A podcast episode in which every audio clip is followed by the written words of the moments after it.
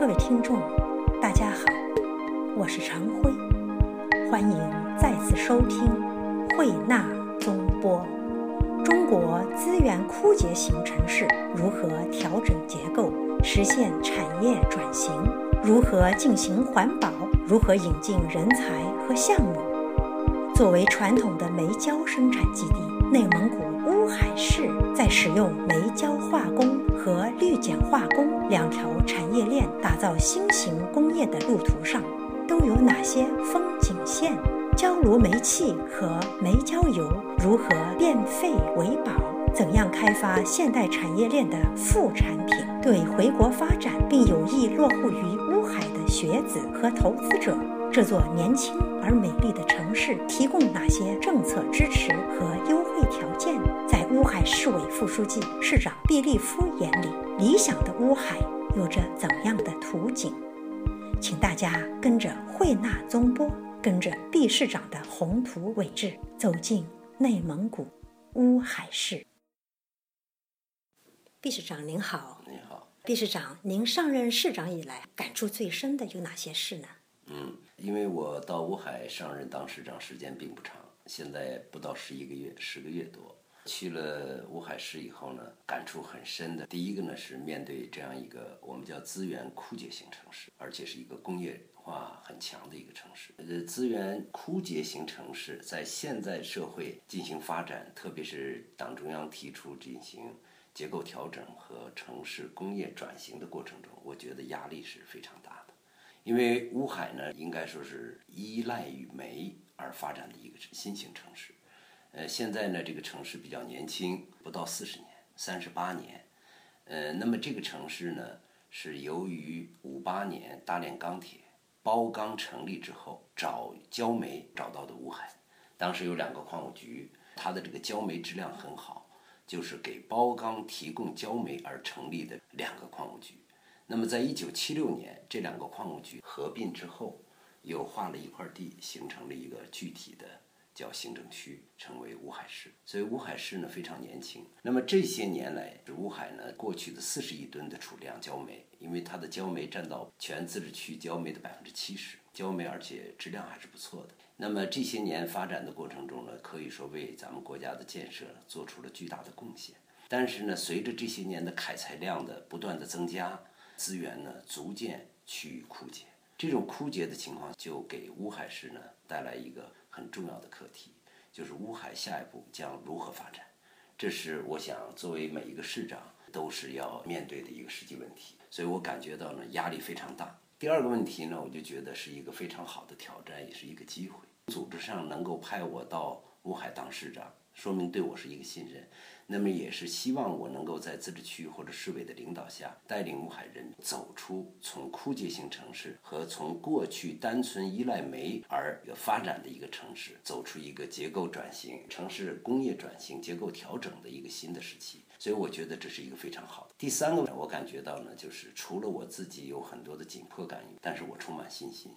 之所以充满信心呢，就是乌海人呢，应该说是它的这个城市是百分之九十五的都是工人，工人阶级为主，所以这个地方呢，对新生事物的接收呢还是很快的，特别是对工业化的转型，大家认识还是很深刻的，大家的紧迫感也非常强。因此说呢，我就觉得，特别是在这个中央提出现在城市转型的这种新的形势下，我认为是一个非常好的机遇。那么，对于乌海走出困境，能够向前发展，我是充满信心。所以说，应该说是喜忧参半。那么，所谓喜，就是我看到了江后的这个发展思路，因为现在的形势变化很大，中央的政策非常明确，这是喜的一面。忧的一面呢，就是由于它过去的这种老工业的这个基础很深的，一步走出这种结构调整和产业转型呢，还是有一定难度。但是不管怎么样，作为市长来讲，我呢还是很有信心。刚才您说已经有了一些具体的思路，在这个产业结构的转型方面有哪些具体的思路呢？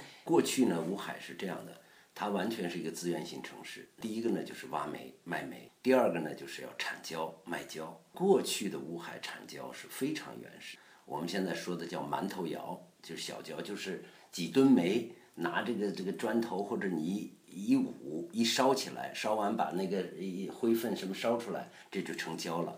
这是从这个时候开始起家的，但是呢，现在的乌海已经是什么呢？就是我们的产能是一千八百万吨的这个焦，现在我们最低的焦炉都是在一百万吨的。这个在全国来讲，像焦炉单体达到一百万吨这么整齐的还是很少。一百万吨的焦炉在乌海市有多少？一共是一千八百万吨的产能，那么就说十八座焦炉。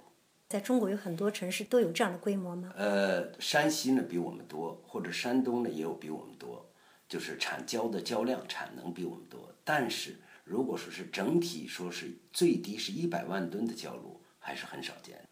为什么这么说呢？就是焦炉的提高，比如说我们都是四点三米和五点二米的，像这样规模的焦炉本身就是一个产业品质提高、环境污染下降。就是一个产业结构转型的一个具体标志。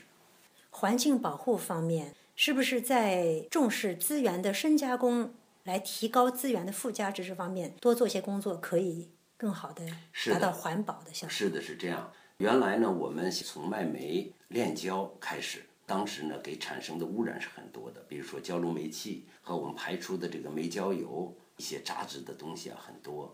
过去呢，这些东西都排到空气里了，全部都扔掉了。扔掉的话，无疑就是给土地带来了很多的这个污染。排到空气里边呢，空气就是污染，这没说的了。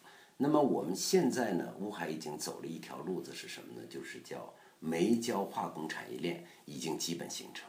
什么叫煤焦化工产业链呢？就是过去每一百万吨要排出四亿立方的这个焦炉煤气，过去都是要扔的或者要点天灯的。现在四亿立方的这个焦炉煤气一丝都不往出排，全部呢用于再回收利用。那么我们现在的焦炉煤气呢，我们已经进入到什么呢？第一个产 LNG，就是我们叫石油液化气。现在我们这个已经产这儿是四十亿立方的这个 LNG 的产能，我们现在已经正式生产。第二个问题就是我们的煤焦油，就是炼焦时候产生的副产品。就实际上就是渣子，这个煤焦油已经全部的进行分解再利用，比如说有耐系列、分系列等等，包括碳黑，就说是现在煤焦化工能产的一些东西，我们现在煤焦化工里边出的产品已经近四十多种，所以说到目前为止，我们现在的从煤一直到洗煤、炼焦，然后呢到它所有的副产品，基本上没有扔的，全部进行了综合再利用。当然了，这个再利用呢，我们现在呢，比如说利用的是一种初级利用，还是一种半成品状态。我们现在努力呢，正在做从半成品变成商品这个产业链上，我们还在下功夫。你们的煤焦化工产品的市场是在内蒙古地区吗？没有，我们的煤呢，呃，所为什么说对我们现在来讲是考验非常大的呢？原来我们的焦炭不愁买的，每一吨焦炭是两千多块钱。那是最好的时候，那根本就是一练还没练完，钱已经送来了。但是现在呢，随着国家的这个产业结构的这个调整，特别是对环保的重视，关闭了很多的这个小的这个钢厂，就是不达标的钢厂。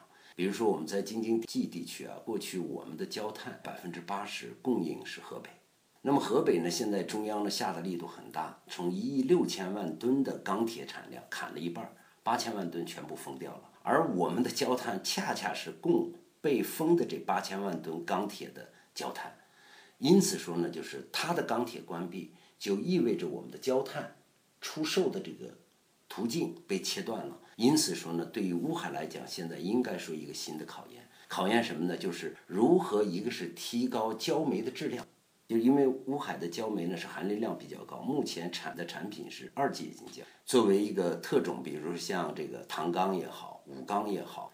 宝钢也好，它要的是一级冶金焦的比分比较大。对于我们来讲呢，就是如何提高焦炭的质量，这是一个课题。第二个问题呢，就是焦炭的价格从过去的两千多，从去年开始已经降到八百多，今年已经降到七百三。就说七百三一吨的焦炭，已经跟成本差距是很大的。成本是九百多块钱，它只卖七百多块钱，我们是赔钱的。那么现在怎么办呢？好。正好呢，我刚才说，就是我们由于煤焦化工的产业链的延长，把这块的空缺补了。什么意思呢？就是过去焦炉煤气是扔掉的，那么我们现在把焦炉煤气转化成 LNG 以后，LNG 是要挣钱的。再一个呢，就是我们的煤焦油，煤焦油过去是扔掉的，现在煤焦油已经成了稀缺的煤焦化工的原料，那么我们通过对它的进行这个这个卖这个煤焦油又挣一笔钱。与此同时，我们现在乌海呢对煤焦油的整个处理能力已经达到九十万吨，我们自产的煤焦油都不够用。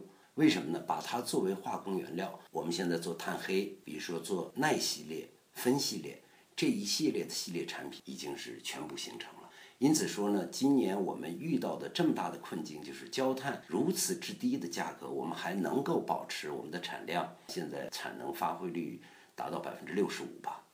那么之所以这样呢，就是下游产品的价格补足了我们炼焦当中价格的之差。这里边就说明了什么呢？就是说产业结构的这个调整和产业的转型和这个产业链的延长，一个问题呢是解决了环保问题，它不排污了；另一个问题呢，对我们工业的可持续发展可以说起到了一个巨大的支撑作用。那么如果说是把我们的耐系列、分系列和刚才说我们的碳黑再往下延伸，比如说做我们现在针状胶马上就开工了。碳纤维现在已经签了合同，明年就开始动工。再一个呢，就是我们的耐分系列里边，我们现在比如说做颜料，就人民币印的那是颜料，跟染料不一样。我们现在呢有四个品种已经落户乌海，这个颜料出来就是商品。商品是什么意思？就到了产业链的终极，就变成商品了。它出了以后就是另一个行业。那么再一个呢，我们的染料、农药的医药中间体等等，就这一类的东西，包括你看我们现在做轮胎。那么就是碳黑和针状胶，我们现在加工轮轮胎这些东西呢，已经从过去的废品变成了产品。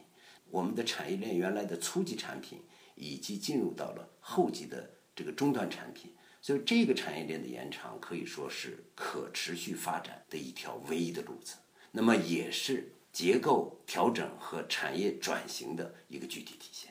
结构调整、产业转型，对比较正面的帮助环保，而且在就业结构上应该也会产生一些变化。嗯，城市规划方面，因为就业，嗯，因为这些转型可能会引起一些变化。那么对于这个城市整个的这个结构，当然会，那是肯定的。现在跟您说的呢，只是一个煤焦化工我们一个产业链，在乌海还有一个大的产业链，这是我们是必须要提的，就是我们的这个叫氯碱化工。因为乌海这个地方呢，离盐比较近，阿拉善有盐，青海湖有盐，而我们乌海呢，现在有两百多亿吨的储量，是什么呢？叫碳酸钙石石灰石。这个石灰石里的碳酸钙的含量能达到百分之七十多，是在全国碳酸钙含量最高的这个石灰石的矿产之一。那么这个东西和盐进行这个结合以后呢，就形成非常好的氯碱化工。什么叫氯碱化工呢？就是把盐进行分解之后，一个呢就是钠氯分开，那么形成氢氧化钠，用于纺织业，用于化工。氯呢拿出来以后呢，和我们的这个石灰石进行提炼以后，形成乙炔，乙炔和氯结合就形成了聚氯乙烯，聚氯乙烯就是我们的 PVC。我们说的 PVC 就是这个。所以说现在呢，乌海的 PVC 呢，一共是一百二十万吨的产能，占到全自治区的百分之四十五到四十六。就是我们的这个产能还是很大的。呃，现在呢，这个 PVC 呢，已经从过去的一般烧电石，我们说的电石啊，就是乙炔石嘛，是从碳酸钙提炼以后烧出来以后是这样，跟氯结合，这是一个比较简单的过程。从过去的是这个电石，然后再分解盐，然后我们下一步又走到 PVC。那么现在我们的 PVC 已经不能够满足我们的需求了，我们已经把 PVC 的这个产业链在延长。延长做到什么程度呢？比如说我们的东源科技，投资三百六十个亿，是一个私营企业搞的。现在我们已经能够做到一四丁二醇，一四丁二醇是一个非常好的化工原料，简称叫 BOD。这个呢是非常好的一个这个浆糊的化工原料。那么我们现在这个 BOD 用的这个方法呢，是世界上非常先进的一个方法。这个我不能透露它具体什么技术。这个方法做出来以后呢，我们今年年底呢，现在二期工程已经上了，要做这个这个乙酸，然后呢把进行结合就形成 PE。PE 是什么？叫可降解塑料。可降解塑料，我比个例子，就是我们现在铺的地膜，农业生产铺的地膜，现在基本地膜是不可降解，所以给环境带来很大的污染。如果这个 PE 产品出来以后，它是可以降解。铺完用完了以后，自然就降解了。这个东西是巨大的改革。PE 这个产品就是可降解塑料，是有的，但是呢，都是石油化工产品出来的，用电石法就乙炔法做出的 PE，我们是第一家。所以这个东西出来以后呢，要比现有市场上的 PE 的产品的价格便宜三分之二，就可以被广泛的用于农业。那什么意思呢？就是一个呢是这个产品是便于环保，另一个方面就是市场的空间非常巨大。那么除此之外呢，我们这个随着氯碱化工的这个产业链里边呢有很多的负，比如说负氢、负氯用不了的，围绕着这个产业链有很多的产业又跟着它来了。比如说我们的有工业有机硅，就是用它的富裕的氯，然后跟它结合形成有机硅。我们现在呢，乌海呢是二十五万吨的单体有机硅的生产。有机硅是个什么东西呢？就是说，比如说我们现在用的医用手套啊、注射器啊这些东西都是有机硅的产品，也是有 PVC 的产品，也有有机硅的。那么还有呢，就是我们的化妆品，医用有机硅，就是化妆品里边的添料。这个用的，再一个呢，就是我们做这个美容的填充的那个硅胶，就这一类的东西。还有一个呢，就是这个有机硅可以用于医学方面，所以这个呢附加值很高。我们一期呢是二十五万吨，那么二期马上上了又是三十万吨，三十万吨加二十五万吨，我们就算六十万吨吧，全国是第一的单体。那么三期我们再上三十万吨，那么就九十万吨。九十万吨是什么概念呢？就是全世界。所以这些产业链，我我说这又是这一个，还有一个呢，就是我们的这个呃氯碱化工的下游的一些产品，比如说跟我们的现在做的这个农药草甘膦、草氨膦这些产品，在我们那儿已经相继都产生了。那么随后呢，还有呢，就是现在好多的这个医药中间体已经形成了，比如说嘉瑞米，我们现在这个嘉瑞米呢投资了是十几个亿，产值是四十个亿。那么这个呢，都是跟世界的杜邦，全世界有名的一些大的化工企业跟他直接订单，为他们做服务。还有一个呢，就是我们现在最近呢，就是围绕着氯碱化工的产业链，有很多的医药行业正式进入乌海。比如说我们的永宁进来以后，就是看了这个产业链需要它的这些产品，所以呢，这个医药的园区呢，马上也形成。那么就是说，乌海呢，现在两个大的产业链。从过去的原始的煤到焦，现在呢形成系列的一个产业链，煤焦化工的一个产业链。另一个呢就是从过去的单纯的炼电石，就是石灰石，现在呢形成了氯碱化工的一个完整的产业链。这两个产业链呢可以说支撑着乌海整个工业经济的发展。毕市长，听您这么一介绍，嗯，我觉得乌海是有非常多的商机。对。外界哈，包括我们这些海外侨胞，好像对内蒙古的了解真的是少于对沿海地区的了解。对。那么乌海市啊，是不是也欢迎大家多去看一看？特别是从国外学成回国的海外学子，或者是有意在回国做投资的这些海外侨胞们，去走一走、看一看呢？对，当然非常欢迎。我先说这个乌海呢，刚才说是一个年轻的工业城市，这个城市一个呢就是地方。不大，一千七百五十四平方公里，人口不多，五十五万。呃，但是这个城市呢非常有活力。一个呢就是活力所在呢就是它年轻；第二个活力所在呢就是它有得天独厚的强壮的这个工业支撑；第三个呢就是它呢是移民城市，这个地方没有当地原住民，全部是来自于祖国的四面八方来支持当时支边。后期到现在，我们已经是产业链在招引了很多的外边的投资商。比如说，您是江苏人，我们这边的江苏的企业特别多，也特别多。对，浙江的企业、上海的企业、天津的企业都看着我们的这个产业链来这儿投资。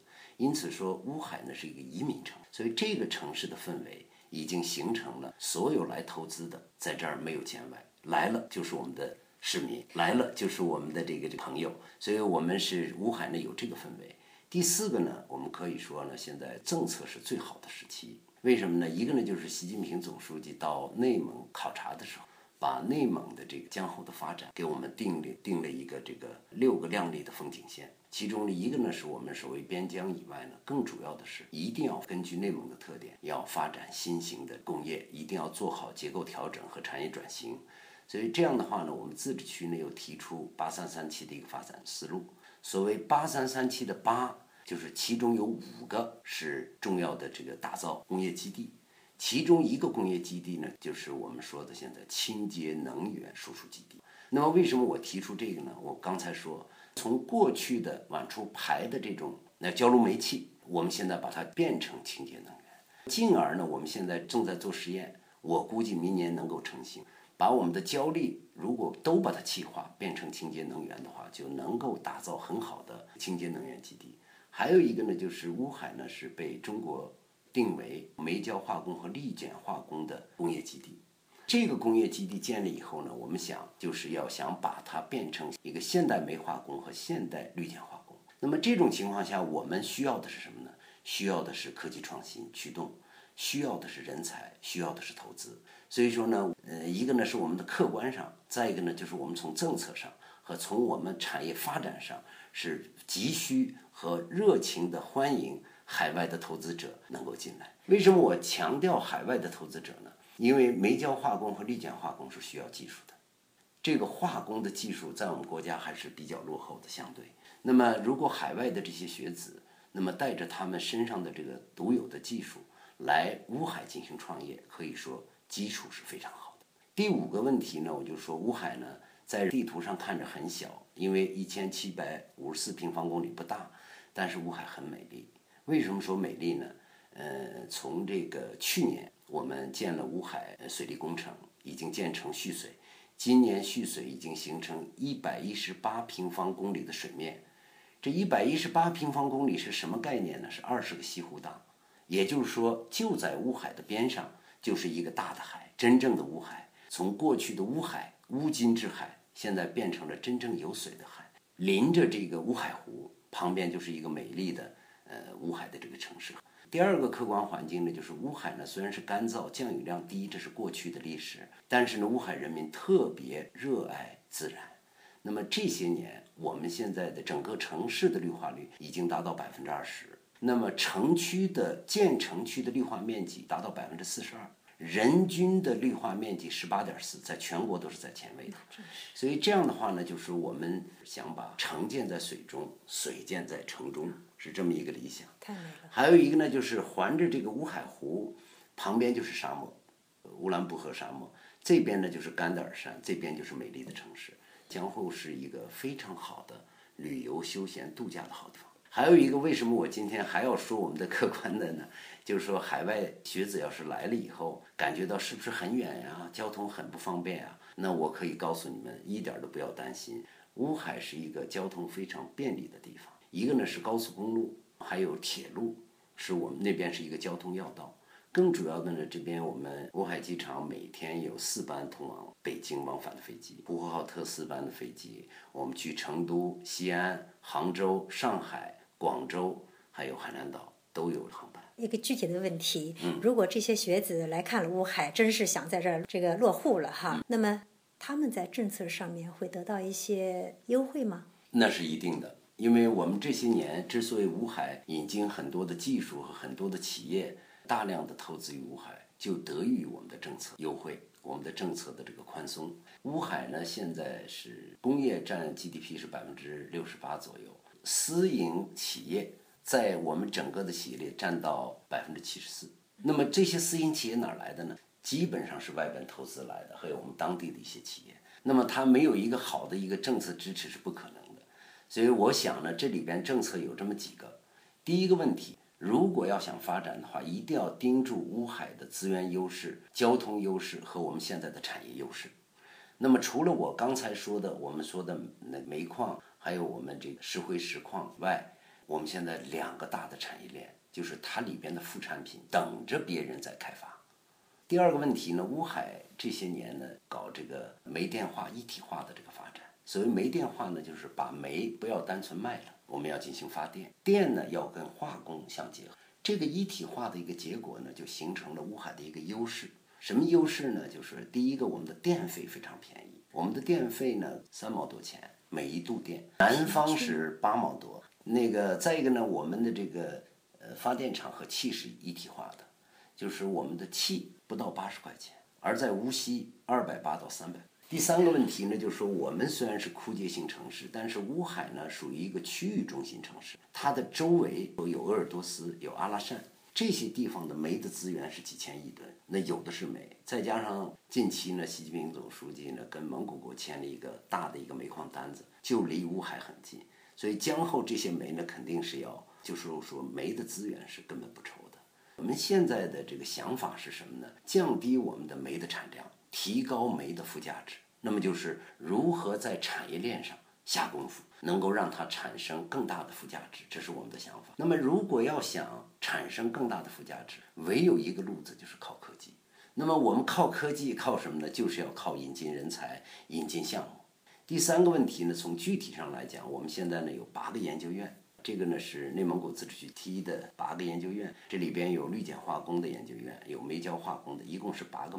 这个八个呃研究院已经形成了一个科研平台。我们依托这八个研究院，建立很多的中式车间，现在有很多中式车间，就是要想把好多的技术包放到这边，把它放大，进行孵化，然后用于我们的产业链，产生附加值。第四个呢，就是最近我们跟北京化工大学签订了一个长期的战略合同，让科学家们、教授们能够带着项目、带着人进入到乌海。我们搭建一个平台，每年我们投两个亿，这两个亿干什么呢？就是盯住这些项目进行支持，政策性支持，让他们的这个科研成果从实验室走出来，走入到产业化。所以这样的话，我想在这个平台的这个指引下，我们的产业链呢会做得更精、更细、更强。那么最后一个呢，就是我们现在由于我们有这种意识，就是说没有科技创新驱动，就没有我们这个发展的呃路子，可以说我们就活不好。所以我认为。乌海市委市政府和乌海人民已经高度认识到科技的重要性，因此说，我们从海外来的这些学子们，我们肯定是从政策上、从生活上、从产业上各方面都会有相应的支持政策。举个例子，最近我刚签了一个合同，我们根本不能够想到医学工程能够落户于乌海。最近呢，十二个教授全部是从国外回来的博士，那么我去浙江跟他们谈。然后呢，他们十二个项目全部落后乌海，明年的下半年就正式投产。投产以后，第一期工程我们是拿出一百亩地给建厂房，它的产值是多少？四十个亿。我在临走之前跟这些博士们在聊的时候，他们都在说：“他说你能不能把地再空点儿？我们十几个人来叫先头部队，随后会有大批的人落户乌海。那么我们现在就想一个事儿，就是我们是煤焦化工和氯碱化工。”跟医学工程有什么关系呢？应该说关系不大。那么为什么他们要来乌海呢？那一定是到乌海看一这个地方环境好，政治环境好；第二个呢就是自然生态好；第三个呢就是乌海人民的这种热情、这种生活的氛围好，才能够使得他们下决心来投资于乌海。有产业链，有研发，有环境，还有好的交通。对。作为乌海市的市长，您心目中那个理想的乌海形象是什么？因为我在国外待了很多年，我也去过很多的国家，比如说我在日本留学多年。两千零六年在中央党校学习的时候呢，我原来在那儿读书的时候没感觉，觉得日本就应该那么好。但是呢，呃，零六年我们看了一个这个展览，就是过去的日本发展的过程中也经历过痛苦的一个阶段。环境污染的要比我所看到的，就是我们看到现在的这个中国的这个工业城市发展要严重的多得多。呃，但是呢，我们看到现在无论从科技上、环境上，可以说就是改天换地，这让我着实的吃惊。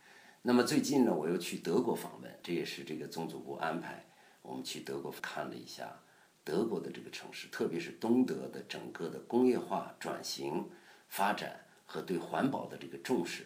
给我的这个印象极其深刻，呃，那么就是我也看了他过去的照片，因为毕竟多少我还是知道他过去的是一个什么水平，就是从环境的来讲，要比我们现在乌海的要严重的多得多。他从那么严重的环境污染能够变到今天，我就觉着乌海现在可能我们感觉到环保方面的压力对我们还是有压力的，是需要我们继续努力的。但是我们有信心，德国人能做到的，日本人能做到的，中国人怎么做不到？